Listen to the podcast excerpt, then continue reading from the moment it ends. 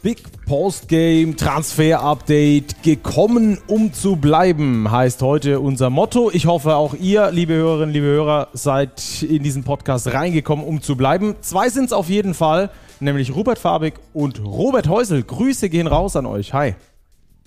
Servus, Stacki. Hi. Ja, dann äh, würde ich sagen, Jungs, wir starten direkt rein in diesen Podcast, denn wir haben richtig viel zu besprechen. Mal wieder. Wir machen das ja gerade zweimal die Woche. Wir machen quasi Podcast Dauerfeuer und wir könnten, glaube ich, jedes Mal zwei Stunden füllen, weil erstens super viele Hörer und Hörerinnen Fragen kommen und zum anderen natürlich die Themen äh, noch und nöcher bei uns reinprasseln. Unter anderem mal wieder der DBB. ähm, werden wir gleich drüber sprechen. Rasta Fechter ist bei uns heute ein großes Thema. Da werden wir mit dem äh, Sportdirektor telefonieren. Da freue ich mich schon sehr drauf. Bin gespannt, was er uns da äh, zu erzählen hat beim Newcomer für die kommende Saison. Dann gibt es natürlich wie immer die Deals und Gerüchte der Woche. Und äh, dann haben wir äh, genauso noch eure Fragen mit eingebaut und eine Overtime, die schon seit langem gefordert wird. Da holen wir euch dann ab, was den europäischen Basketball angeht. So, wir haben es schon gesagt, eigentlich wollten wir uns wieder voll auf Transfers konzentrieren, voll auf die DBB, äh, äh, Quatsch, das, voll auf die DBB, nee, voll auf die BBL. Und dann kommt uns aber dieser Ball ins Gesicht geflogen, wie auf dem Instagram-Post vom DBB. Denn sieben Tage nach dem umstrittenen Interview von Dennis Schröder meldet sich nochmal Dennis Schröder, zusammen mit Gordy Herbert übrigens, in einer Pressemitteilung, sieben Tage später um eigentlich nichts zu sagen, oder Robert? Naja, nichts zu sagen finde ich jetzt untertrieben. Ich finde diese Statements von Dennis Schröder und Gordon Herbert, die sagen schon sehr wohl was aus und ich war ein bisschen sprachlos, als ich das gelesen habe. Von Dennis einerseits, aber noch mehr, als ich das Statement von Gordon Herbert gelesen habe. Vielleicht können wir es mal zitieren. Ist relativ kurz. Die Situation, die entstanden ist, ist bedauerlich, aber wir konnten sie intern besprechen, reflektieren und lösen. Dennis hat mit seiner Entschuldigung Stärke gezeigt. Dennis kümmert sich sehr um seine Mannschaftskameraden. Er ist sehr stolz und fühlt sich geehrt, sein Land zu vertreten. Wir freuen uns auf die Vorbereitung und darauf, eine gute Teamchemie aufzubauen. Wow. Kein Wort ähm, des Bedauerns, dass Maxi Kleber nicht dabei ist. Wieder nicht im zweiten DBB-Statement. Dazu wird vielmehr Dennis Schröder so ein bisschen auf die Schulter geklopft, so dem Motto, ja, sehr gut gemacht, du kümmerst dich um deine Mannschaftskameraden. Also, boah, das ist schon nochmal ein Highlight, was Kommunikationskultur angeht. gut, gut formuliert. Äh, Rupert, äh, du kommst auch äh, hauptberuflich aus dem, aus dem Medienbereich, vor allem auch äh, machst du viel im Fußball. Äh, ich glaube, sowas wäre bei, egal bei welchem Regionalligisten, unvorstellbar, dass quasi eine, ich sag mal, eine Kommunikationsbombe explodiert und sieben Tage später dann eigentlich das Statement kommt, dass sieben Stunden später hätte kommen müssen nach dem Interview, oder? Ja, ich finde, dann hätte man es auch eigentlich aussitzen können und da hätte gar nichts mehr dazu kommen müssen. Oder es hätte eben was in einer vernünftigen Form dazu rausgegeben werden sollen. Da sagen, wahrscheinlich können einem die Mitarbeiter in der Kommunikationsabteilung da besonders leid tun, wenn das jetzt so von oben herab instruiert wurde. Äh, mehrere Punkte dazu, also was das Statement von Gordon Herbert betrifft, hat Robert eigentlich schon alles zugesagt. Was das von Dennis Schröder angeht, kann man es auch mal sprachlich zerlegen. Also er schreibt, er möchte sich entschuldigen und Gordon Herbert schreibt dann ja, Dennis hat mit seiner Entschuldigung Stärke gezeigt genau genommen kann man sich nicht selber entschuldigen, man kann nur um Entschuldigung bitten. Und ich kann mir nicht vorstellen, dass dieser Entschuldigung stattgegeben wurde, wenn sie so einfach nur per DBB-Statement in die Welt geblasen wurde. Und Punkt zwei, ich habe gehört in vergangenen Tagen, dass es noch ein ganz klitzekleines Hintertürchen wohl gegeben hätte, dass Maxi Kleber vielleicht von seinem Rücktritt zurücktritt. Ich glaube, die Tür ist jetzt auch endgültig zugeschlagen worden und ich finde es echt bitter, dass man Maxi Kleber mit keiner Silbe erwähnt, kein Wort des Bedauerns darüber austritt, ausdrückt, dass man ihn nicht zitiert. Gut, vielleicht wollte er auch nichts dazu sagen, das kann gut sein. Und auch aus Sicht von Gordon Herbert, dass er meint, ja, die Situation ist jetzt geklärt, ist gelöst, alles gut, spricht ja auch dafür, dass das eigentlich letzten Endes völlig egal ist, ob jetzt Maxi Kleber dabei ist oder nicht, weil die Situation hat man ja gelöst und ja, dann ist zwar ein Spieler auf dem Weg dorthin verloren gegangen, aber alles halb so wild. Thema beendet, Strich drunter. Mhm. Ich, also Maxi Kleber war ja eingeladen, von daher finde ich das schon äh, ein starkes Stück. Ich, wenn man ihn von Anfang an nicht eingeladen hätte, hätte ich das ja verstanden, dass man dann da ähm, ja, aus, aus Bundestrainersicht äh, über Commitment spricht und so weiter und so fort. Aber er war ja eingeladen, also müsste sich Gordon Herbert ja irgendwas dabei gedacht haben. Ähm, wurde dann von seinem Kapitän quasi überstimmt, wollen wir, wenn wir, wenn wir das so formulieren wollen. Ähm, Robert, dazu gleich noch eine Frage, äh, bevor ich aber ganz kurz noch was äh, ausführe, weil ich mich doch auch gewundert habe, dass Dennis Schröder, hm, ich sag mal, in seiner, in seiner geringen rhetorischen Breite, mit der er sich ausdrückt, also keine Kritik an der Stelle, aber es ist einfach so, dass äh, nicht das allergrößte Vokabular hat, ähm, wenn er sich ausdrückt und, und dann immer wieder missverstanden wird und er es gar nicht glauben kann, dass er missverstanden wird. Das, äh, ist, das geht mir nicht in den Kopf, aber ähm, mag vielleicht auch eine Angewohnheit dann äh, von ihm sein, das dann auch nicht äh, wirklich ja, ein, einordnen zu können, wie das dann beim Empfänger auch ankommt. Äh, Robert, aber wenn wir mal zwischen den Zeilen lesen in dieser äh, Pressemitteilung, dann finde ich, steht da noch sehr viel mehr drin. Ähm, es war ja auch dieses Interview von Schröder bei Dre, wo die beiden ähm, über, über vieles gesprochen haben, wo dann auch zwischen den Zeilen einiges rausgelesen wurde. Ich glaube, das müssen wir auch in diesem Statement tun, denn du hast es schon gesagt, Maxi Kleber von Gordon, von Gordon Herbert 0,0 erwähnt. Alle klopfen Dennis Schröder irgendwie auf die Schulter. Null Kritik bei, bei Dennis. Ähm, aus meiner Sicht hat Dennis äh, eine zu große Rolle für einen Spieler in diesem Verband. Oder sehe ich das völlig falsch? Das ist überhaupt nicht falsch. Ich glaube, man kann das zumindest in diese Richtung deuten. Ich will es jetzt nicht als Fakt hinstellen, aber das legt schon sehr, sehr nahe, was man da jetzt in den letzten eineinhalb Wochen gesehen hat, dass Dennis Schröder sowohl den DBB als auch Gordon Herbert massiv in der Hand hat. Also, das ist schon, das ist schon ein beeindruckender Vorgang. Und zum Thema Kommunikation, was du gesagt hast, Stacki, auch hier vielleicht ein kurzer Ausschnitt aus Dennis Schröders Statement. Wer mich kennt, weiß, ich bin ein direkter Typ und ich gehe immer davon aus, dass mein Gegenüber versteht, was ich meine mit dem, was ich sage. Aber ich habe heute wieder einmal gezeigt, gezeigt bekommen, dass dies nicht immer der Fall ist. Er begibt sich ja hier quasi so ein Stück weit in die, in die Opferrolle. Ja, er wollte das alles gar nicht so. Er hat, er wurde missverstanden und sein Gegenüber hat es ja nicht verstanden. Und das, glaube ich, ist wirklich hier auch einfach verkehrt. Und ja. Der Übrigens, Punkt, dass äh, Gordy Herbert dann sagt, es wurde intern gelöst. Es wurde nicht intern gelöst, weil es wäre schön, wenn es intern gelöst worden wäre. Dann hätten wir diese ganze Diskussion vielleicht nicht. Aber das ist jetzt schon von der Gesamtgemengelage, ähm, glaube ich, eine Situation, die den Druck vor allem auf Dennis Schröder bei der kommenden Weltmeisterschaft massiv erhöht. Ja, weil er halt liefern muss, ne? Also, er muss aber liefern. Wir haben es schon in der letzten Folge gesagt, wenn Erfolg da ist, dann wird darüber hinweggeschaut, wie bei der Eurobasket. Da stand dann auch am Schluss der sportliche Erfolg allüberstrahlend. Aber das ist bei der WM äh, durchaus ein schwieriges Thema, Rupert, wenn wir da auch mal drauf gucken. Also du musst entweder Australien oder Slowenien schlagen, wenn wir mal sehr weit denken, um überhaupt ins Achtelfinale kommen zu können, also über die Viertelfinale. Äh, sorry, ins Viertelfinale kommen zu können. Und ich glaube, erst ab dem Viertelfinale überhaupt können wir davon sprechen, dass es in Richtung Erfolg geht, oder? Ja, definitiv. Das ist schon ein relativ unverzeihlicher Modus. In der Vorrunde wirst du Zweiter, verlierst beispielsweise gegen Australien, dann nimmst du direkt eine Niederlage in die Zwischenrunde mit. Und in der Zwischenrunde musst du auch unter den ersten beiden sein. Und wenn dann Australien und Slowenien vorne weggehen, wenn du wieder gegen Slowenien verlierst, dann war's das. So, und dann ist, steht dann Zwischenrunden aus. Und das völlig ungeachtet der Tatsache, ob jetzt Dennis was gesagt hat oder Maxi dabei wäre oder nicht, könnte das genauso passieren, weil das sportlich eine brutale Situation ist. Aber so ist es natürlich nochmal unterm Brennglas und kann einiges unterwandern und einige Prozesse in den Gang setzen.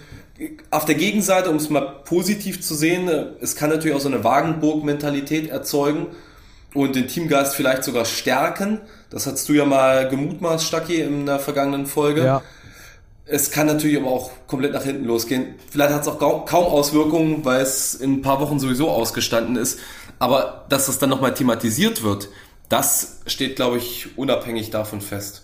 Ja, also so viel mal zur Diskussion um den DBB und die Pressemitteilung, die da nochmal reingeflattert kam, mit der wir überhaupt nicht gerechnet haben. Also ich zumindest nicht, ich glaube niemand von uns.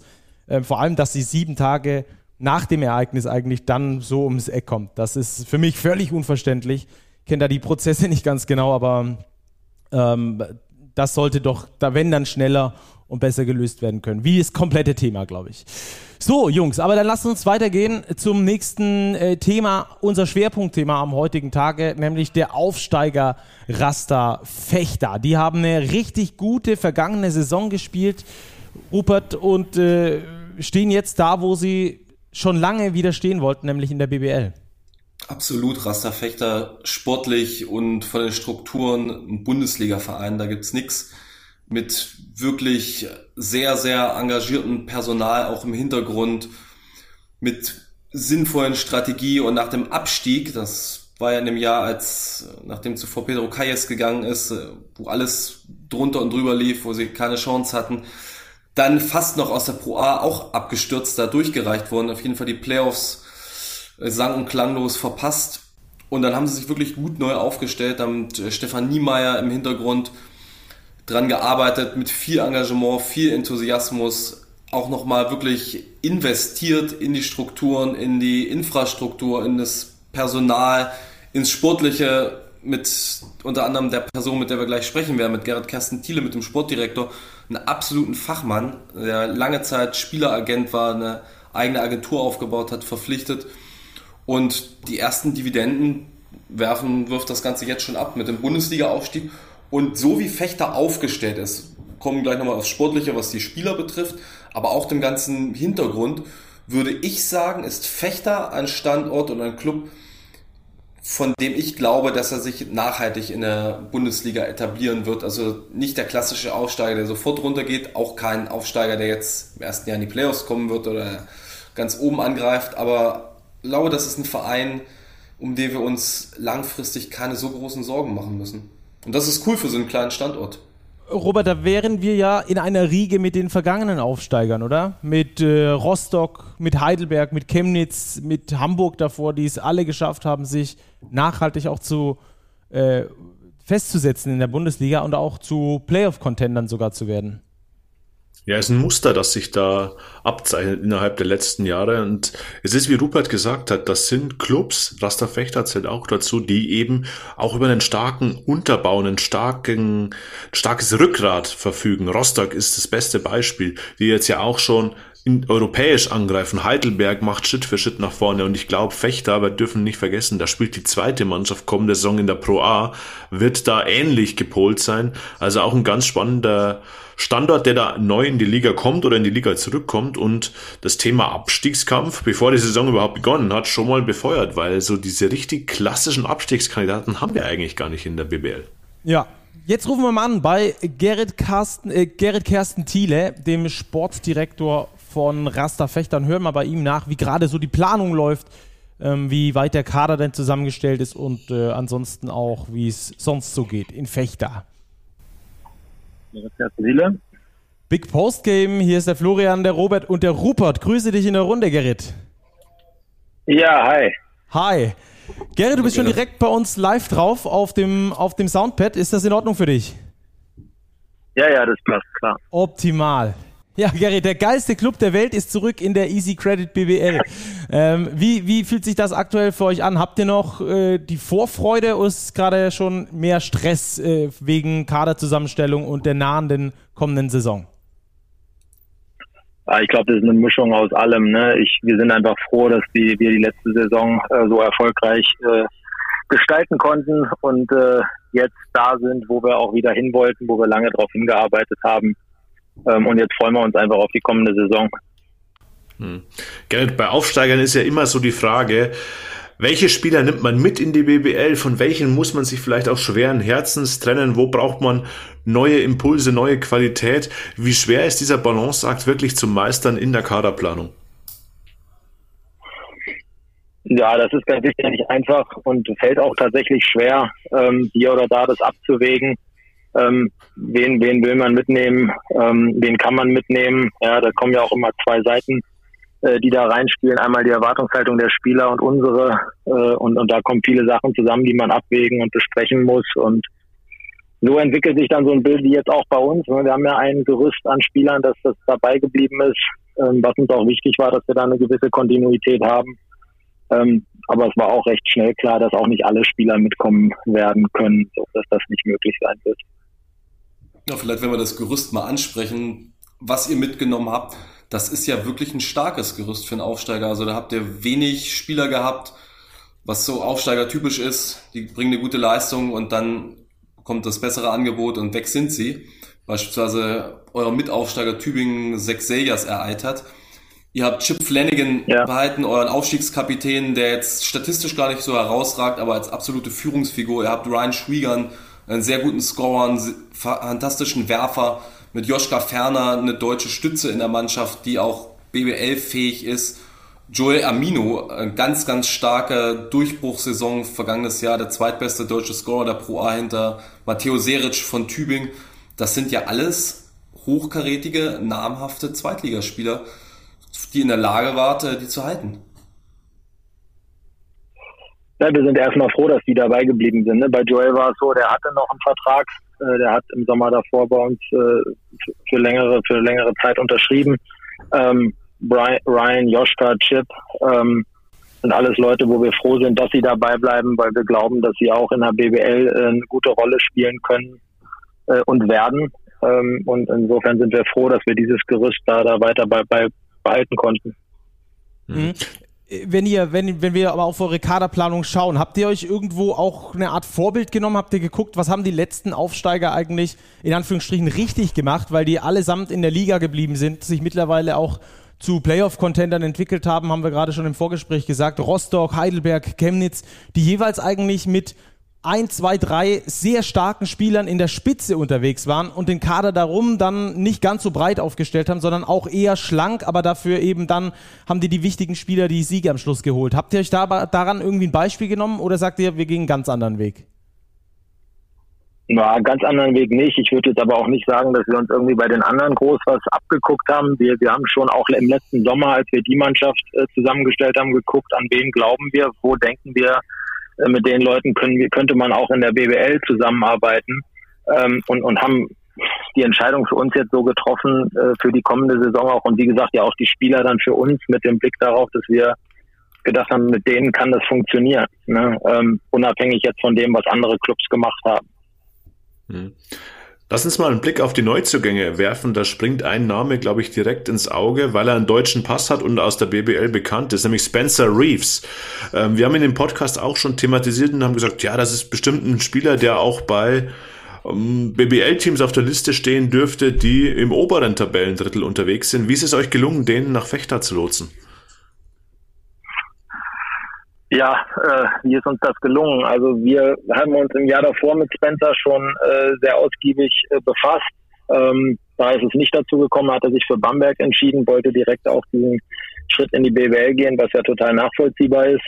Ähm, dann kam es zu der zu dem Gedanken, da sich verändern zu wollen. Ähm, wir sind gefragt worden, ob wir interessiert sind. Wir waren es in dem Jahr davor. Wir wussten wissen, was er in der BWL leisten kann. Und das war für uns ein No-Brainer, da zu sagen, ja klar wollen wir uns damit befassen. Und äh, insofern auch da schön, dass es halt geklappt hat, einen, einen deutschen Spieler ähm, für Raster zu gewinnen für die kommende Saison. Also Spencer Reeves noch nicht der einzige sehr starke Transfer. Ihr habt äh, Tommy Cusey aus Ludwigsburg geholt, Nat Diallo kommt zurück und nicht zuletzt euer Königstransfer Wes Iwundu der in der NBA gespielt hat, lange Jahre, unter anderem an der Seite von Maxi Kleber und Luka Doncic in Denver, vergangene Saison es in der G-League versucht hat. Und das ist ja ein absoluter Name. Das ist ja ein Spieler, den man niemals in Fechter verortet hat. Wie seid ihr denn an den rangekommen? Und helfen dir da vielleicht auch deine Kontakte von früher als Spielerberater?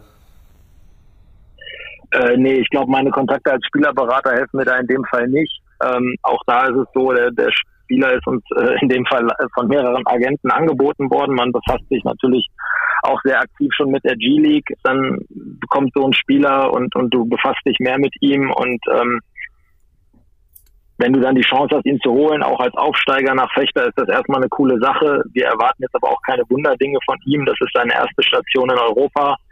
Ähm, und, und wir freuen uns, dass, dass ein Spieler, der, der so vielseitig ist, der so athletisch ist und, und der auch so eine Erfahrung schon mitbringt auf diesem Niveau, ähm, dass wir mit dem auch in die BBL gehen können. Das ist für uns eine tolle Sache. Aber wie gesagt, äh, ja, ich glaube, dem Ganzen muss man da auch Zeit geben, sich einzugewöhnen. Ähm, und insofern äh, sind wir da einfach froh, dass das geklappt hat. Jetzt habt ihr aktuell vier Importspieler, sechs sind möglich oder sogar sieben, sechs können halt nur spielen. Ähm, wollt ihr auf sechs noch aufstocken? Falls ja, auf welchen Positionen sucht ihr? Wahrscheinlich äh, eher einen Point Guard und einen Power Forward Center, oder? Hätten wir jetzt mal so aus unserer, also aus unserer Analyse rausgesagt. Ja, also im Moment ist es so, dass wir äh, auf den Positionen 4, 4, 5 gucken ähm, uns da hauptsächlich noch äh, mit Spielerprofilen befassen äh, und da nach den richtigen Puzzleteilen suchen. Ähm, das, das sind die zwei Bereiche, wo, wo im Moment da noch aktiv geguckt wird. Hm. Ihr habt ja auch einen jungen Mann in euren Reihen, der sowohl für die erste als auch für die zweite Mannschaft von euch, die ja in der Pro A starten wird, ein Thema sein kann, beziehungsweise wird, nämlich Johann Grünloh hat begeistert beim Adidas Next Generation Tournament aktuell mit der deutschen U18-Nationalmannschaft unterwegs. Ähm, wie habt ihr den eingeplant? Erste Mannschaft, BBL oder Pro A oder beides? Ähm, wie sieht man diesen, diesen Rohdiamanten? Ja, also wie sehen wir Johann? Johann ist äh, sicherlich eins der größten Talente, das wir in Deutschland auf der Center-Position haben. Ähm, und äh, Letztes Jahr hat das äh, sehr gut geklappt mit erster und zweiter Mannschaft. Da war es Pro A und Pro B. Ähm, jetzt ist es BBL und Pro A. Ähm, man muss bedenken, er wird nächstes Jahr sein Abitur machen. Da muss man also schon auch hingucken, wie, wie baut man das alles sinnvoll, ja, mit Blick auf seine spielerische Entwicklung, aber auch Belastungssteuerung etc. Ähm, und da wird er in beiden Teams dabei sein. Wir werden gucken, was für ihn das Beste ist äh, für seine Entwicklung und, und was dann auch leistbar ist. Ähm, aber ich bin sehr sicher, dass man ihn in der BBL und auch in der Pro A und, und in der Pro A ganz sicher äh, sehr, sehr aktiv und deshalb machen wir das ja auch für Spieler wie ihn und einige andere. Da kommen wir vielleicht gleich noch zu, äh, dass man ihn da aber sehr, sehr präsent sehen wird. Ja, dann kommen wir gleich mal zu Gerhard. Wir haben neulich telefoniert, da klang das so, als ob du da im Garten völlig entspannt liegst und nichts zu tun hast. Da meintest du, dass das komplette Gegenteil der Fall ist, dass du ja zwei Mannschaften zusammenstellen musst, die BBL-Mannschaft und die Pro A-Mannschaft. Und das ist ja wirklich einzigartig als Setup. Und ich finde es auch total cool, dass ihr den Aufstieg wahrnehmt. Das finde ich immer so das Schlimmste für Sportler mit einem Leistungsgedanken, wenn der Aufstieg möglich ist und dann wird es vom Verein ausgebremst. Erklär doch vielleicht mal eure Beweggründe dahinter und welche Ziele ihr jetzt mit der Pro A-Mannschaft verfolgt in dieser Saison. Ja, welche Ziele verfolgen wir damit? Also wir sind ja, wir, wir haben ja nicht damit gerechnet, dass wir aufsteigen werden. Das war ja nicht das erklärte Ziel der Problemmannschaft. Ähm, für uns ist aber das Thema Spielerentwicklung, ähm, auch, auch jungen Spielern eine Plattform geben zu können, ist, ist bei Rasterfechter ein sehr, sehr wichtiges Thema. Und ähm, mit der Anzahl von jungen Talenten, ähm, Noah Jen, Johann haben wir gerade drüber gesprochen, ähm, und noch einige mehr. Und da, da war für uns einfach klar, wenn diese Situation da ist, dass wir in die Pro aufsteigen können, dann haben sich Coaching-Staff und Spieler das verdient und dann werden wir das auf jeden Fall machen. Und es passt halt auch zu dem, ähm, wie wir uns mittelfristig und langfristig aufstellen wollen. Und äh, das Ziel ist, den Klassenerhalt zu schaffen. Das ist das, was wir wollen. Aber noch viel wichtiger ist, dass die Spieler, die dort in dieser Mannschaft sind, und das wird ein Farmteam bleiben, ähm, dass die die Möglichkeit haben, sich auf diesem Niveau mit gestandenen Profis, und das ist ja in der Pro A definitiv so, äh, sich zu messen und, und da äh, die Competition zu bekommen, ähm, um sich als Spieler sehr gut weiterentwickeln zu können. Mhm. Äh, es gibt ja auch viele Leute, die sich fragen, Mensch, was, was macht Rasta Fechter da eigentlich? Auch im, im Nachwuchsbereich seid ihr aktuell sehr gut aufgestellt, äh, jetzt mit Pro A, mit BBL.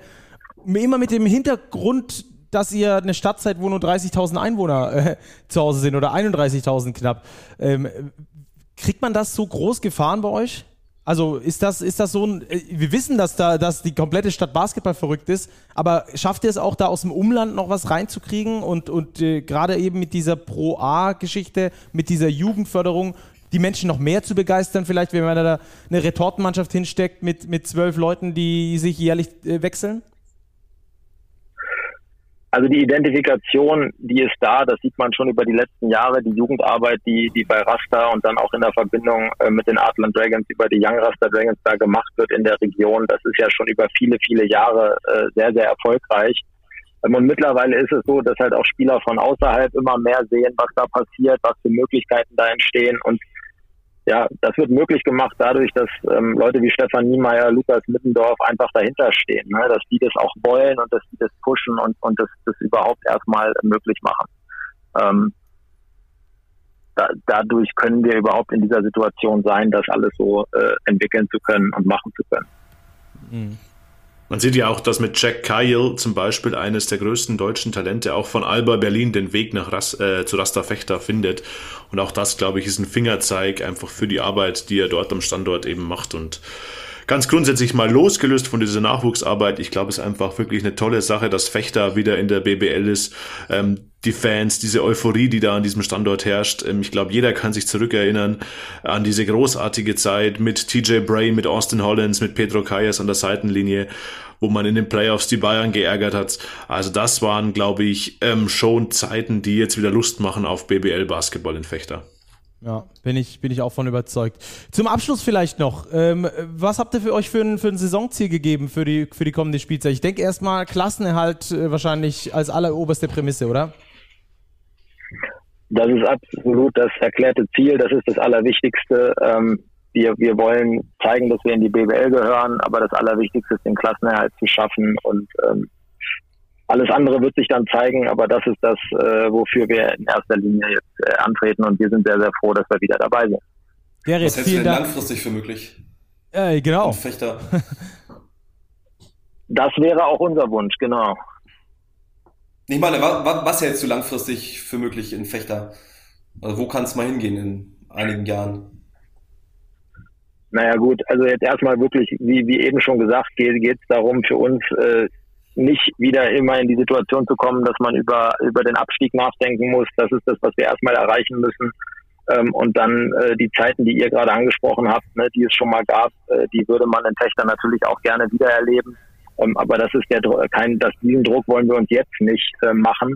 Ähm, jetzt geht es erstmal darum, wieder in der BBL anzukommen und eben ähm, ja das kontinuierlich hinzubekommen, dass man da in der Liga bleibt und nicht ständig über rauf und runter nachdenken muss. Mhm.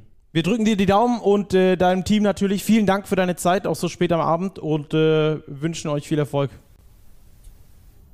Danke euch. Mach's gut. Bis Schönen dann. Gleichfalls. Ciao. Danke. Ciao. Ja, Rasterfechter kommende Saison in der Easy Credit BWL oder in der anstehenden Saison in der Easy Credit BWL. Robert, das ist ein super spannendes Projekt, auch gerade wenn wir auf die deutsche Rotation schauen. Wir haben es ja gerade schon mal ganz kurz äh, angeschnitten. Spencer Reeves, Joel Aminou, Joschka Ferner, Nadjalo, Johann Grünloh, auch Matthäus Seric noch mit dabei. Äh, Quatsch. Der ist in Tübingen, der ist in Tübingen. Genau, falsches aber Team, da werden wir, da werden wir ähm, am, unter der Woche wahrscheinlich äh, rangehen. Aber allein diese deutsche Rotation, das ist schon mit Upside versehen und auch mit der Möglichkeit, in der BBL zu bleiben, aus meiner Sicht. Ja, da ist ja viel Potenzial. Also wir erinnern uns, Joel Aminou hat es in Bamberg nicht geschafft, den Durchbruch, war jetzt aber in der Pro A wirklich eine Stütze, war unter den Top 10 Scorern der Liga. Joschka Ferner bei Ratio Farm Ulm ausgebildet, Nat Diallo haben wir jetzt gesehen in den vergangenen Jahren in der BBL bei Ulm und bei Bayreuth. Also für einen Aufsteiger, glaube ich, wirklich stattlich und ich sehe es wie Rupert. Ähm, Fechter ist gekommen, um zu bleiben. Also die, glaube ich, werden mit dem Abstieg höchstwahrscheinlich nichts zu tun haben. Ja, das sehen wir mal, äh, wie es dann tatsächlich läuft. Zwei äh, Ausländerspots müssen ja noch bes besetzt werden. Da dürfen wir auch dann gespannt sein, an wen die gehen und wie dann die komplette Rotation aussieht. Da gibt es dann die finale Einschätzung kurz vor der Saison. Jetzt rüber zu den fixen Deals der Woche und zu den Gerüchten. Da gab es ja einiges zu verkünden. Wir fangen mal an bei einem bitteren Abgang für die BBL und mit der Frage von Thomas Guben gleich äh, mit dem Hörer, von unserem Hörer äh, verbunden. Rupert, Maodolo geht nach Mailand. Passt Lo zu Ettore Messina und dessen Coaching-Stil und damit nach Mailand? Sehr gute Frage. Ich glaube, nach Mailand, rein von der Stadt her, passt Maodolo. Er kommt ja aus dem künstlerischen Umfeld und Mailand ist bekanntermaßen, zumindest was die Innenstadt betrifft, eine der schönsten Städte, was das betrifft. Ob er sportlich dahin passt, das ist sehr, sehr spannend. Ettore Messina gilt natürlich, wir hatten es im vergangenen Podcast schon mal thematisiert, als einer der strikteren oder der striktesten Trainer, was Taktik, was das System betrifft in Europa. Ohne dass man das jetzt in irgendeiner Form positiv oder negativ konnotiert. Ich meine, der Mann hat alles gewonnen, was es zu gewinnen gab. Maudolo hingegen ist ein absoluter Freigeist, der davon lebt, dass er verspielt ist, dass er mit einer unglaublichen Werf spielt, total elegant. Also es war über all die Jahre, in der der BWL gespielt hat, immer mein Lieblingsspieler. Unheimlich attraktive Spielweise. Und ob das passt, ja, wenn man das jetzt einfach übereinander legt, schablonenmäßig, dann passt es natürlich eher wenig. Ich glaube aber, dass die Verpflichtung schon relativ gezielt getätigt wurde von Mailand, gerade um, den, um dem Spiel, was ja ein relativ festes, systematisches Element hat, auch ein freies Radikal und ein bisschen ein Kreativmoment zu verleihen. Ich denke nicht, dass Maudolo sich darauf eingelassen hätte, wenn ihm gesagt würde, er wäre ein ganz klassischer Systemspieler und Ettore Messina ist ja kein verblendeter Typ, der ist ja auch in der Lage, sich zu entwickeln, zu sehen, was die Mannschaft braucht und dass er gezielt nach so einem Spieler gesucht hat. Und ich denke daher, das kann sogar ziemlich gut passen und freue mich richtig darauf, das zu sehen. Mal schauen, in welcher Rolle Maodo da spielen wird, ob er von der Bank kommen wird, ein bisschen als Mikrowelle, als situativer Spieler, ob er als Starter eingeplant ist, ob man diverse Two-Guard-Line-Ups spielen wird. Aber ich bin da sehr, sehr guter Dinge auf jeden Fall, was Lo und Messina betrifft. Und wie ihr das seht, aber ich freue mich. Ja, hm. bin, ich, bin ich bei dir. Robert, du?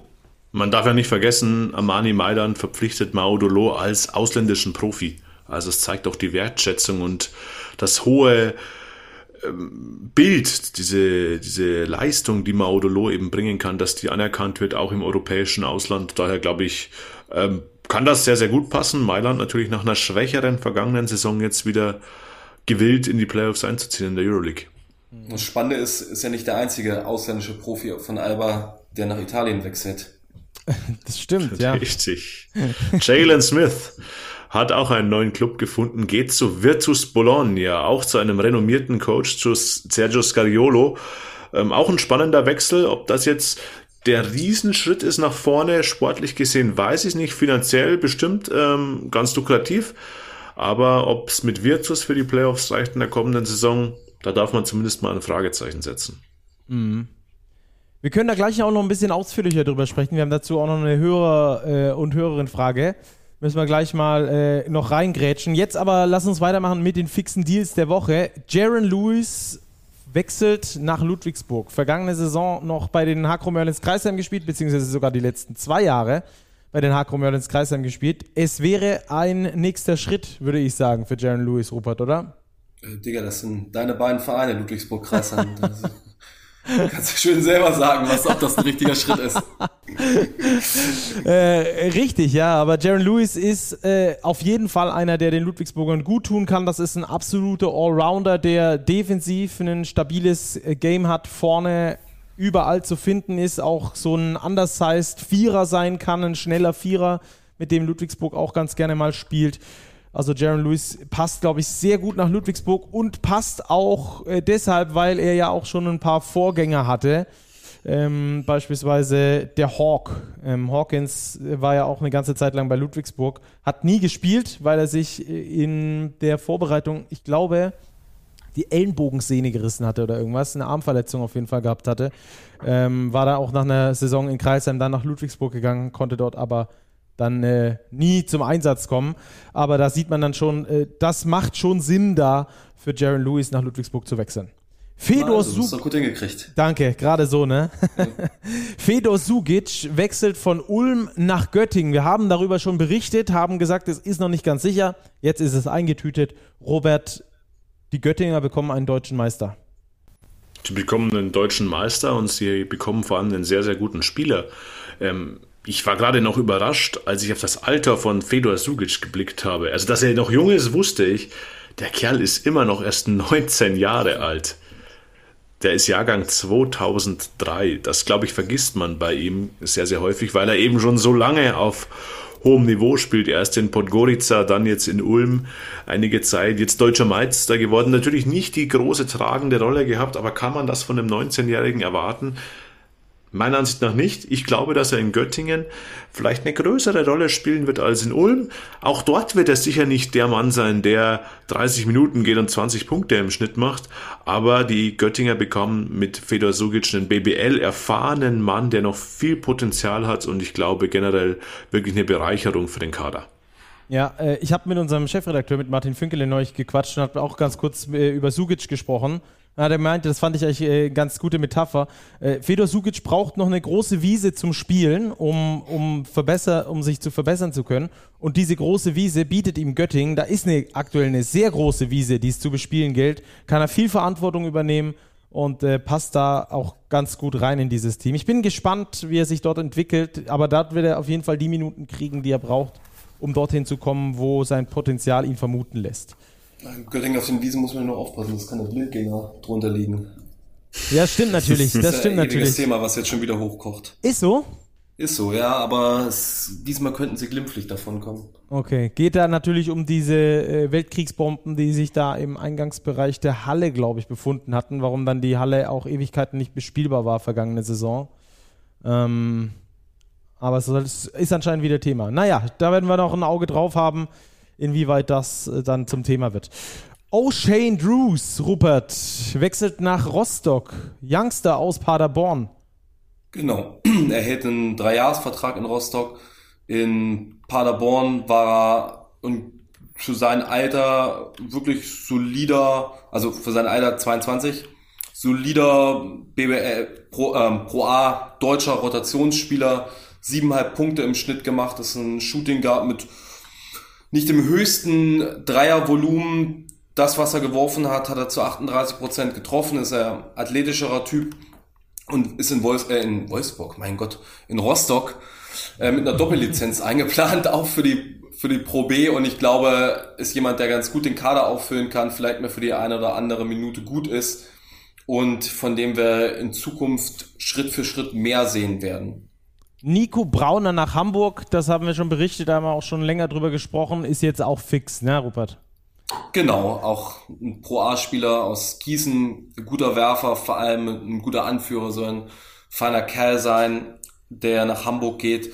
Und damit sind die Towers weitgehend abgeschlossen mit ihrer Kaderplanung, haben jetzt sechs Ausländer, haben mit Seth Hinrys, der jetzt seinen deutschen Pass hat, mit Wobo, mit Meißner, mit Leif Möller, vier gute Deutsche und äh, können das noch zusätzlich auffüllen mit ihren Jugendspielern. Ich glaube, einen Deutschen habe ich gerade, äh, mit Nico Brauner, klar, den habe ich in der ja. Aufzählung gerade vergessen. und ich glaube, wenn sich situativ etwas ergeben sollte, eine Möglichkeit, dann schlägt Hamburg vielleicht nochmal zu. Ansonsten ist der Plan jetzt nochmal einen Doppellizenzler zu finden, der bei Ristwede in der Pro B spielt. Das wäre dann auch ein Ausländer, der aber permanent mit der BBL mittrainiert und dann im Eurocup, in dem es ja keine Ausländerbeschränkungen gibt, auch zum Einsatz kommen soll. Wede hat jetzt schon einen Schweden verpflichtet, einen Swingman. Und dann gehe ich davon aus, dass noch ein US-Amerikaner dort kommen wird, der dann auch parallel in Hamburg spielt. Okay, dann äh, Jeevan Jackson, der nach Tübingen wechselt, Robert. Er hat einen ganz spannenden Spitznamen, The Puerto Rican Iverson. Also das klingt schon mal vielversprechend. Kommt aus Belgien von Spirou Charleroi nach Tübingen. Bestärkt den Trend. Kleiner Point Guards in der Liga ist auch nur 1,83 groß, ist aber eine richtige Scoring-Maschine. Hat in Belgien mal in einer, in dieser Benelux-Liga in einem Spiel mal 45 Punkte gemacht, hat 10 Dreier versenkt und glaube ich soll im Backcourt der Tübinger wirklich die Hauptlast im Scoring tragen. Er ist sowas wie der Königstransfer der Tigers. Über die Tigers werden wir vielleicht in einer der nächsten Folgen mal detaillierter sprechen. Aber er könnte, glaube ich, schon eine der Attraktionen in der BBL werden. Dürfen wir gespannt sein. Äh, apropos Attraktion, auch äh, dieser Spieler hier ist eine absolute Attraktion. Er wurde als Überathlet äh, vorgestellt von den Ulmern selbst. LJ Figueroa. Rupert. Ja, bleiben in Puerto Rico. Also auch ein äh, Spieler, der dort schon gespielt hat und bei den South Bay Lakers in der G-League vergangene Saison sein Glück versucht hat. G-League-Statistiken kann man immer schlecht einordnen, finde ich. Das sah aber alles ganz vernünftig aus und du hast uns freundlicherweise, oder Robert in dem Fall, das Statement von Anton Gavel, dem Meistertrainer, vorbereitet, aus dem ich mal zitieren werde. AJ war ein echter Wunschkandidat für unsere Planungen. Ein ausgesprochen athletischer Spieler, den wir auf verschiedenen Positionen einsetzen können. Wir freuen uns sehr, dass AJ sich dazu entschieden hat, seine Europakarriere bei uns am Orange Campus zu starten und sind überzeugt davon, dass die Fans große Freude an seinem Spiel haben werden. Also auch ein Forward, 25 Jahre alt und versucht sich jetzt erstmals in Europa. Ich glaube, da ist Ulm ein wirklich guter Standort, die ja auch Erfahrung damit haben, äh, Spieler einzubinden, vor allem auch jüngere Spieler, die zu integrieren, mit dem Orange Campus beste Möglichkeiten bieten, ein gefestigtes Set an deutschen Spielern haben, die auch helfen können bei der Integration. Und das ist schon erstmal ein vernünftiger Ersatz für die vielen Abgänge auf den Ausländerspots, für die Ulmer. Also es geht nach der Frustration der vergangenen Wochen jetzt doch langsam aufwärts. Ja. Und wer sich von seinem Spiel mal überzeugen möchte, hat in der Summer League für das Highlight schlechthin gesorgt. Einfach mal bei YouTube seinen Namen eintippen dann wird man sehen, worauf man sich in Ulm da gefasst machen kann. Ja. Mal wieder so ein Javonte Green. Ich glaube, dagegen hätten die Ulmer nichts. so, ein, so einen absoluten athletischen Überflieger. Ich bin wirklich gespannt. Das dürfte äh, Highlight-Material werden für die BBL. Dann haben wir noch Elias Rapik. Der bekommt einen langfristigen Profivertrag bei Alba, Robert. Ja, Elias Rapik ist jetzt mal einer der Spieler von Alba aus dem Jugendbereich, die nicht verschwinden. Also wir hatten ja wirklich einen großen Talentabgang in den vergangenen Wochen und das ist, glaube ich, sehr erfreulich, dass es Alba gelungen ist, da einen Spieler langfristig zu binden. Äh, absolut talentiert, ein großer Aufbauspieler, zwei Meter groß, äh, kann Ball gut handeln, hat äh, schon erste Erfahrungen auch gesammelt auf höherer Ebene. Wirklich noch ein ganz junger Kerl, auch wie Jugic, erst 19 Jahre alt und könnte der nächste in der Reihe der Alba Youngster werden, die sich nach und nach herantasten ans hohe Niveau. Ich glaube, von ihm kann man jetzt nicht die ganz großen Minuten und Leistungen schon erwarten, aber auf jeden Fall in diesem klassischen Euroleague, man hat zwei Tage frei, Setup und dann muss man zum BBL-Auswärtsspiel bei einer Mannschaft aus dem unteren Drittel, da wird er seine Minuten kriegen und ich freue mich auf ihn. Das ist vor allem eine sehr gute Nachricht, dass Alba jetzt wirklich mal wieder in der Lage war, einen Youngster zu halten, den man aufbauen kann. Alba besprechen wir gleich noch ausführlicher. Jetzt kommen wir nämlich zu euren Fragen. Ähm, und wollen da natürlich dann auch noch über fixe Transfers sprechen, die auch getätigt wurden. Also die beiden Kategorien überlappen sich heute so ein bisschen. Robert, denn der FC Bayern verpflichtet Sylvain Francisco und Carson Edwards. Jetzt äh, gibt es direkt mal Fragen. Zweimal äh, von Marcel, also zwei verschiedene Marcells haben uns dazu gefragt und auch Ellie äh, zur Einschätzung äh, zu diesen beiden Spielern. Was denkst du? Ich glaube, diese beiden Spieler können wirklich Spaß machen. Also Carson Edwards kommt von Fenerbahce Istanbul, hat dort seine erste Saison in Europa gespielt, wo er nicht voll auf überzeugen konnte. Er ist nämlich mit riesigen Vorschusslorbeeren zu Fenerbahce gekommen. Ich erinnere mich an den vergangenen Sommer. Da war in der Euroleague, war er gehandelt als der Rookie schlechthin, der wird einschlagen. Hat ein bisschen Anlaufschwierigkeiten gehabt und geht jetzt eben in seine zweite Saison in Europa bei den Bayern. Und ich glaube, wenn ich mich auf einen Topscorer des FC Bayern Basketball festlegen müsste, zum heutigen Zeitpunkt würde ich sagen, in der kommenden Saison der Topscorer der Bayern wird Carson Edwards sein, weil das einfach wirklich eine kleine Kanonenkugel ist, die scoren kann aus allen Lagen, hat das am College bewiesen, als er in seiner finalen Saison knapp 25 Punkte im Schnitt aufgelegt hat. Also der ist schnell, der ist athletisch, der kann auch werfen also da bekommen die Bayern, glaube ich, einen ganz interessanten Spieler. Und bei Sylvain Francisco ist es ganz ähnlich, ist Point Guard, über ihn haben wir schon gesprochen, wo der Deal noch nicht in trockenen Tüchern war, wird jetzt mit Frankreich zur Weltmeisterschaft fahren, ist ein Point Guard auch extrem athletisch, kommt aus Griechenland von Peristeri, dem Team von Vasilis Spanoulis, also da hat er von einem der Besten gelernt und will jetzt auch eben seinen ersten Schritt in der Euroleague bei den Bayern gehen. Und ich glaube, das sind genau solche Spieler, die die Bayern sich holen können, die eben finanziell in Reichweite sind. Jung, ganz viel Upside und die müssen für die Bayern einschlagen, wenn es in der Euroleague wieder Richtung Platz 8, 9, 10 Playoff, Play-In gehen soll, denn die Konkurrenz schläft nicht, wie man aktuell in der Euroleague sieht, wer was da verpflichtet wird, ist ja fast nicht zu glauben. Ja, da reden wir gleich noch drüber. Ähm, das ist jetzt quasi ein Tausch Francisco und Edwards, genauso wie Bolmaro, der vergangene Woche schon vorgestellt wurde, ein Tausch gegen Winston Walden, Yaramas. Äh, ist das eine Verbesserung, gerade auch mit dem Hintergrund vielleicht, dass Francisco die WM spielt und damit möglicherweise bisher sicher müde in die Saison reinstarten wird? Ja, das Thema WM darf man natürlich nicht vernachlässigen. Ich glaube aber, was die Qualität angeht, ähm, ist es für die Bayern ein großer Fortschritt, weil sie eben verschiedene Spielertypen bekommen. Sie bekommen mit Bolmaro einen großen Spieler, der auf den Flügel gehen kann, dennoch sehr stark ist im Pick and Roll. Mit Francisco und Edwards zwei sehr athletische Spieler. Also es deutet alles darauf hin, dass Pablo Lasso bei den Bayern deutlich schnelleren, intensiveren Basketball lassen, spielen lassen will, vor allem in der Offensive, als es Andrea Trinchieri getan hat. Dann lass uns noch ganz, ja, sag, sag ruhig. Äh, Robert, ich stimme dir in nahezu allen Punkten zu, finde das auch eine absolute Verbesserung der Bayern. Einen Punkt vielleicht, Corey Warden war ja schon ein erfahrenerer Aufbauspieler. Jetzt hast du das gegen drei jungsche Kerle ausgetauscht. Hast du den Eindruck, da könnte noch ein bisschen was fehlen an Erfahrung und Routine oder wird das mit Pablo Laso, einem unfassbar erfahrenen Trainer, aufgefangen? Und vor allem mit dem Hintergrund, dass du Nick Weiler-Bepp dabei hast, Andy Obst noch das mit dabei so. hast im, im, äh, im Backcourt und so weiter und so fort. Ja, wir haben gesehen, Weiler-Bepp kann auch Point Guard spielen. Man hatte in dieses Erfahrungsthema ja auch schon in der vergangenen Saison mit Cassius Winston, dort hatte man einen Rookie verpflichtet auf der Eins. Das hat jetzt nicht so mega gut funktioniert. Edwards hat schon eine Saison Euroleague gespielt, ist jetzt auch nicht mehr so in dem Alter, dass man sagt, okay, der ist blutjung, Francisco auch, die sind alle so Mitte 20, also schon noch jung, entwicklungsfähig, haben aber schon was gesehen und ich glaube, dass das der größte Unterschied ist und sie müssen jetzt eben sehen, dass sie in größeren Rollen, in großer Verantwortung bei einem Euroleague-Team eben auch Verantwortung übernehmen können. Robert, wir bleiben bei den Bayern, weil Felix, das ist die nächste Frage, uns gefragt hat, wie ist der Stand bei Bonga, Rubit und Gillespie? Und bleibt Bayesi Sportdirektor bei den Bayern? Also, mit Ja können wir definitiv die letzte Frage beantworten. Daniele Bayesi wird Sportdirektor bei den Bayern bleiben. Sein Vertrag war ja ursprünglich ausgelaufen zum 30.06., aber er ist weiter in Amt und Würden.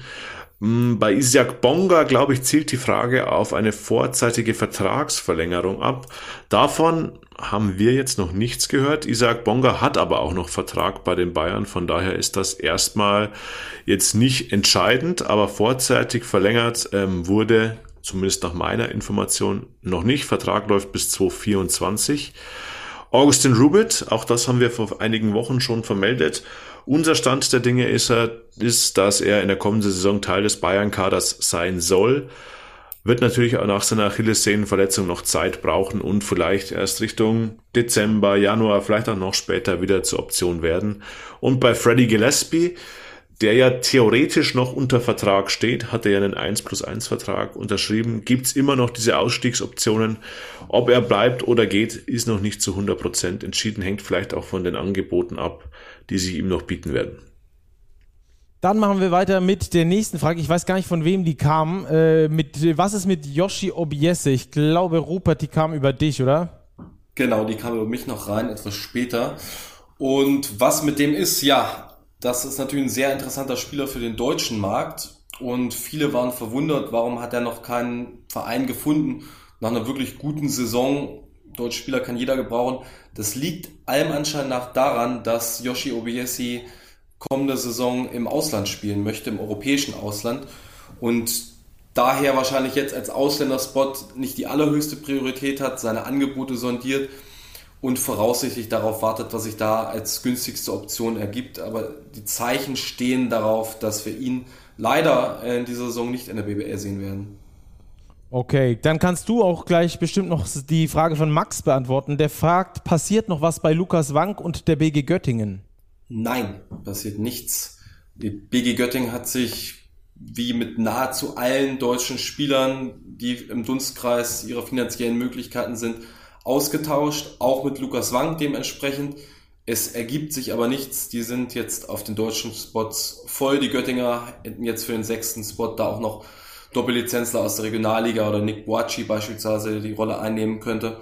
Und das Thema Lukas Wank und Göttingen ist abgehakt. Also das ist ein Spieler, der immer noch auf dem Markt ist. Okay, sehr gut. Dann haben wir jetzt noch ein wenig Alba. Quo vadis Alba? Fragen Julian und Theo, Robert. Das ist, glaube ich, eine folgenfüllende Frage. Was macht Alba Berlin? Aktuell ganz schwer einzuschätzen. Also die Abgänge wiegen natürlich schwer. Es ist der Umbruch, der heftige Umbruch. Mauro Loh weg, Luke Sigma weg, Jalen Smith ist weg. Ganz viel wird daran hängen, was passiert mit Luis Olindi. Da wurden wir auch gefragt. Auch hier ähm, ist der Stand der Dinge. Der Vertrag mit Alba Berlin ist ausgelaufen, aber ich denke, man kann eins und eins zusammenzählen. Alba Berlin wird alles daran setzen, Luis Olindi zu halten um nicht eben noch einen weiteren deutschen Leistungsträger zu verlieren. Aber auch hier ist noch nichts entschieden. Wo es für Alba hingehen wird, werden wir, glaube ich, erst final beurteilen können, wenn der Kader steht oder sogar erst noch später, wenn die Mannschaft mal ein paar Monate gespielt hat. Aktuell einfach ein Riesenumbruch. Mhm. Und äh, ein paar neue haben wir schon mit dabei, haben wir schon in den vergangenen Folgen besprochen. Rupert, ist da noch irgendwas in der Pipeline in Richtung Alba, was wir vielleicht zum Zückerli noch mitgeben können? Ja, das Zückerli, wir haben ja in der vergangenen Folge schon mal Richtung Italien etwas verlautbaren lassen. Nathan Roivers, der da zuletzt gespielt hat, ist ein Kandidat, ähm, mit dem es zumindest mal Kontakt gab. da ist es aber nicht wirklich tiefergehend fortgeschritten. Und Matteo Spagnolo, der bei den Timberwolves in der NBA gespielt hat, ist auch ein Name, mit dem sich Albert befasst. Okay, dann haben wir jetzt noch äh, drei Fragen, die aber auch äh, etwas länger behandelt werden müssen. Ähm, wenn wir gerade schon bei, bei Alba sind, nee, lass uns die andere Frage noch davor ziehen. Yannick fragt nämlich, was haltet ihr vom Transfer von Kemba Walker zur AS Monaco? Robert, du hast es vorhin schon gesagt, was da gerade in der Euroleague passiert. Es ist unfassbar und äh, ich bin mir sehr sicher, dass du das auch gemeint hast. Das ist unfassbar. Ja, ich habe das gemeint, auch wenn die NBA wirklich jetzt nicht mein Brot- und Buttergeschäft ist. Ich verfolge sie wirklich nur am Rande, aber selbst mir als NBA-Line ist dann der Name Kemba Walker natürlich ein Begriff. Das ist ein vierfacher NBA All-Star, der im Schnitt, ich kenne seine Karrierezahlen gar nicht, an die wie Punkte hat er aufgelegt? 19,5. Ich habe es hier gerade. 19,5 Punkte im Schnitt in seiner NBA-Karriere aufgelegt hat. Die beste Saison gespielt, 2018, 2019 in Charlotte. 25,6 Punkte. Klar, der ist jetzt auch schon 33 Jahre alt. Ja, das Knie ist massiv lädiert. Man wird sehen, ähm, wie er sich zurechtfinden wird in der doch sehr, sehr physischen Euroleague. Aber für die Euroleague ist Kemba Walker natürlich ein unfassbar großer Name. Ja, Name auf jeden mal. Fall. Ja, mach mal. Äh, ich wollte jetzt nicht abbrechen. Ähm, Leg mal los. Äh, lass mal noch darüber kurz, kurz sprechen, denn äh, Kemba Walker bei der AS Monaco, das klingt erstmal total spannend. Äh, Im zweiten Zug denkt man aber auch, ey, da spielt doch noch Mike James. es gibt nur einen Ball, wissen die das? Und äh, er spielt bei einem defensiv orientierten Coach in Sascha Obradovic. Passt das, Rupert? Ja, mal schauen, ob Mike James die Saison weiter das spielt. Es gibt ja immer wieder die Möglichkeiten mit NBA-Outs bei ihm. Und ja, ich würde gerade sagen, ich, wenn die einen zicken, dann sage ich jetzt mal, äh, ich bin nicht so begeistert von dem Transfer von Kemba Walker. Das ist natürlich ein genialer Name, der auch unheimlich viel zieht und ich, es soll ein, einer der besten Typen im Basketball sein. Es würde mich wahnsinnig freuen, wenn er einsteckt, aber der war nicht ohne Grund in seinen finalen Jahren in der NBA jemand, der immer weniger gespielt hat, viel kleinere Rollen gehabt hat. Am Ende, glaube ich, bei Boston, wo er in zeitweise unspielbar geworden war. Und er hat irre Verletzungsprobleme. Also er war das, das vergangene Jahr mehr oder minder komplett raus. Ist 33 Jahre, wie Robert angesprochen hat. Die Euroleague ist extrem physisch. Das ist auch nicht so, dass er jetzt da nur mal ein Spiel die Woche spielen muss. Ich kann mir vorstellen, dass das vielleicht punktuell mal ganz nett wird und das eine oder andere Highlight gibt, aber dass es langfristig sehr, sehr schwierig wird für ihn, wenn er überhaupt fit bleibt. Also ich hoffe es sehr, glaube aber nicht, dass das eine Investition ist, die sich wirklich auszahlen wird. Mhm, außer in den Namen. Also der hat schon mal richtig geknallt, der Name ist selbstverständlich, aber die Knochenmühle Euroleague könnte dann äh, für ihn doch schwierig werden. Hat man übrigens auch bei Kenneth Farid damals gesehen, bei The Manimal, mhm. der, ich glaube, bei St. Petersburg war, irgendwo in Russland, ich glaube, oder bei Ceska Moskau eins von beidem und da auch überhaupt nicht funktioniert hat. Hat auch jeder gedacht, Mensch, krass, NBA-Spieler, super, super Typ, der da kommt, also basketballerisch und das hat hinten und vorne nicht geklappt. Auch bei Greg Monroe damals äh, nicht so richtig die Verstärkung gewesen, die man sich von ihm versprochen hat. Wir werden sehen, wie sich da Kemba Walker äh, einführen wird, aber wie gesagt, großer Name, ähm, was dahinter steht, das müssen wir abwarten dann in der kommenden Saison. Zwei weitere Fragen noch, die wir haben. Ähm, kamen wirklich wieder sehr viele Fragen rein. Falls ihr welche habt, immer gerne schreiben. Wir haben auch echt viele E-Mails bekommen diese Woche an podcast at, äh, ja genau, podcast at basketball äh, alter Schwede, ich fange nochmal von vorne an. Podcast at big-basketball.de. So, wenn das nirgendwo steht, dann muss man sich das im Kopf richtig hinlegen. Dann dürft ihr euch gerne melden bei uns und euch eure ähm, Themen vorschlagen. So, äh, zweimal Abgänge, zwei Fragen. Die erste äh, machen wir in Richtung äh, Mygus, der uns gefragt hat, äh, verliert die BBL an Qualität nach den Abgängen von Low, Smith, Sigma, Shorts, Punkt, Punkt, Punkt. Robert. Das werden wir sehen.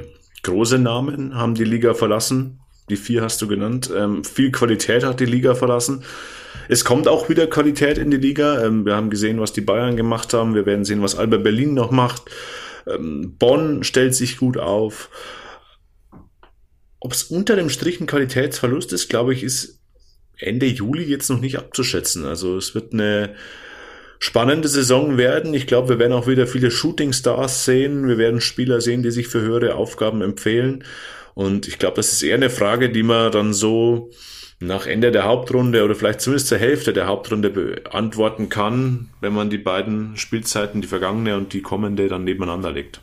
Robert, ich finde, das ist ja auch immer so ein Thema, ob du ähm, dann quasi von der Qualität ausgehend sagst, äh, die besten Spieler dieser Liga, also die, die Spitze des Eisberges, wie gut sind die im Vergleich mit anderen Ligen?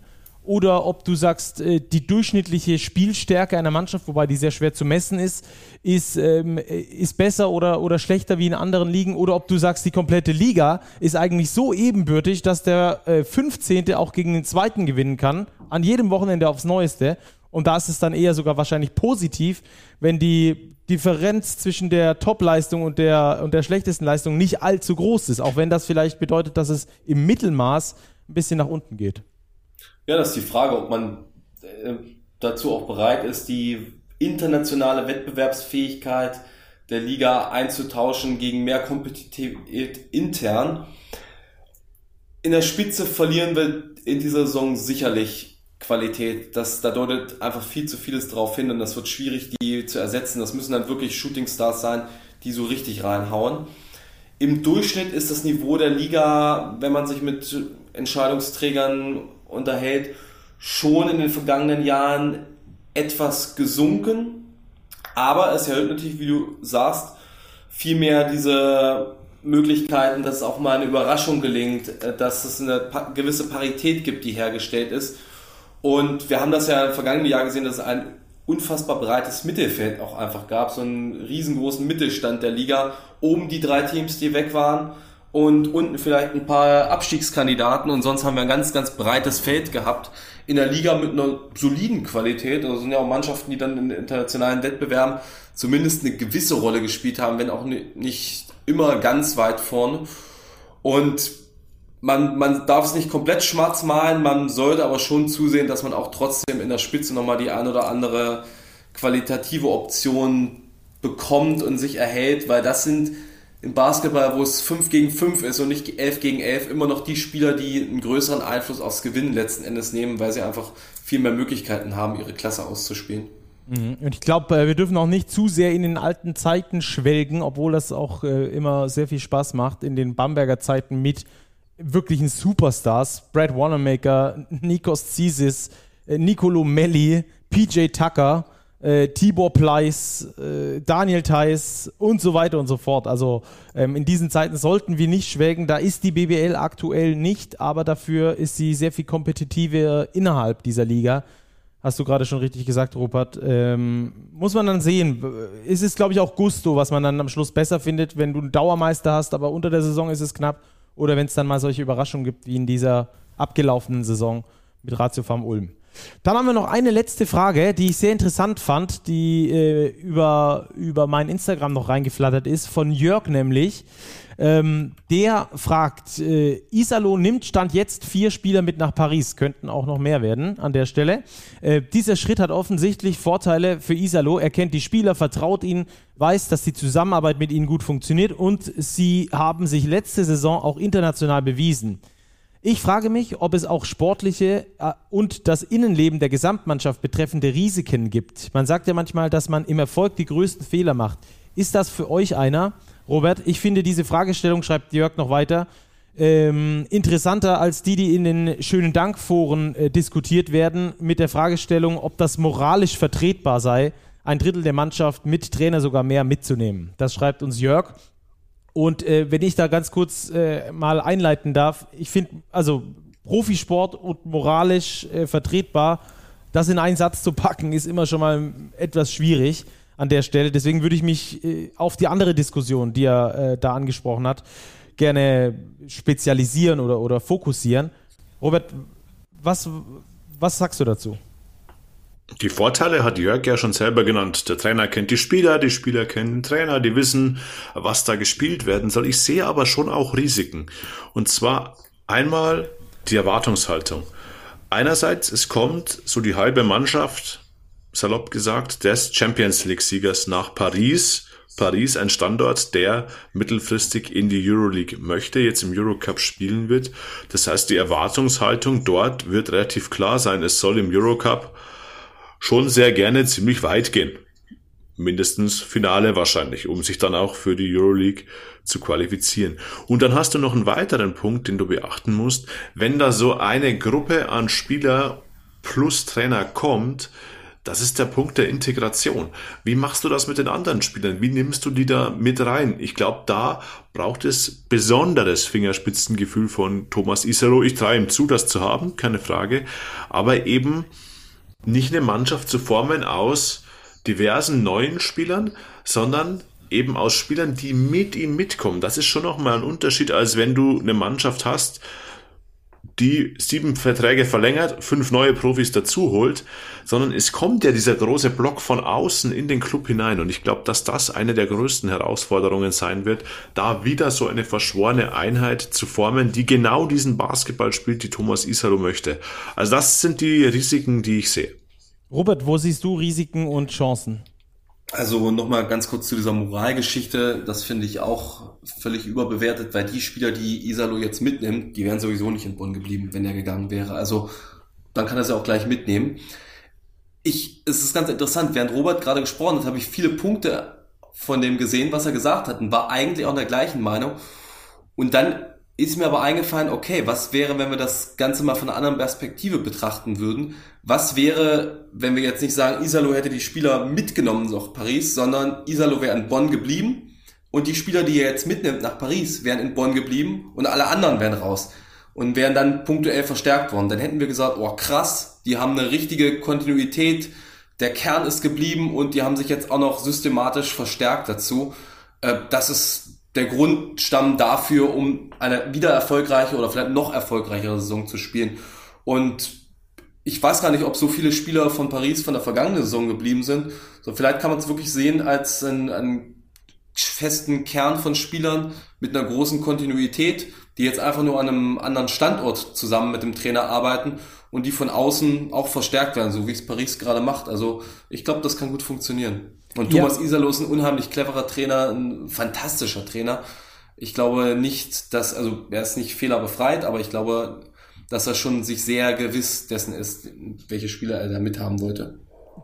Das glaube ich auch. Ich sehe auch deinen Punkt, finde den Ansatz sehr interessant in dieser Diskussion. Ähm, den habe ich mir bisher noch nicht äh, so vor Augen geführt. Andererseits äh, musst du auch äh, immer noch mit einbeziehen, wenn es so wäre, also wir sind jetzt äh, sehr viel im Konjunktiv unterwegs, aber wenn es so wäre, dann hätte er auch noch die Organisation im Hintergrund, die natürlich sich schon maßgeblich voneinander unterscheiden. Und ich glaube, wenn du zwei Jahre irgendwo gearbeitet hast, wie er in Bonn, und die Halle kennst und die Physios kennst und äh, den Geschäftsführer kennst und den Sportdirektor kennst und die Medienleute kennst und so weiter und so fort, ist das dann schon, schon nochmal eine ganz andere Nummer, wie wenn du irgendwo hinkommst und du quasi so als Halbmannschaft, so eine halbe Mannschaft, da einfach so als Ganzes äh, irgendwie rein amputiert wirst in diesen Verein. Verstehst du, was ich meine? Ja, definitiv. Also es ist, es war ein Gedankenexperiment. Ja, der ist auch richtig ist so, ist auch ja, richtig so. Ich denke nee, ich nur, dass man den, dass man den Punkt auch nicht vernachlässigen darf dabei. Nee, nee, auf, auf gar keinen Fall. Also es ist, auf jeden Fall wird es eine Umstellungsperiode für alle sein. Dann müssen wir überlegen, okay, die kommen aus Bonn, das ist schon eine größere Stadt, aber Paris ist einfach eine Wucht von Metropole nochmal. Ähm, auch mit auch ganz anderen Distanzen, ganz anderen Möglichkeiten. Das wird schon eine gewisse Zeit brauchen und dann vielleicht auch ein paar Spiele, bis man sich da eingewöhnt hat. Aber ich glaube, dann ist es wie in der, jeder Profimannschaft, wenn man sich gefunden hat und als Team gut zusammenpasst, dann, ja, dann funktioniert das einfach. Ja. Auch, äh, glaube ich, interessant dann international, Robert hat das ja schon angesprochen, ist es wichtig, dass Paris da performt. Da ist auch eine ganz andere Erwartungshaltung jetzt da, als es in, in Bonn war. Das war ja eine totale Überraschung. Und auch der Modus natürlich. Eurocup ist äh, eigentlich fast jedes Spiel egal, will ich fast sagen.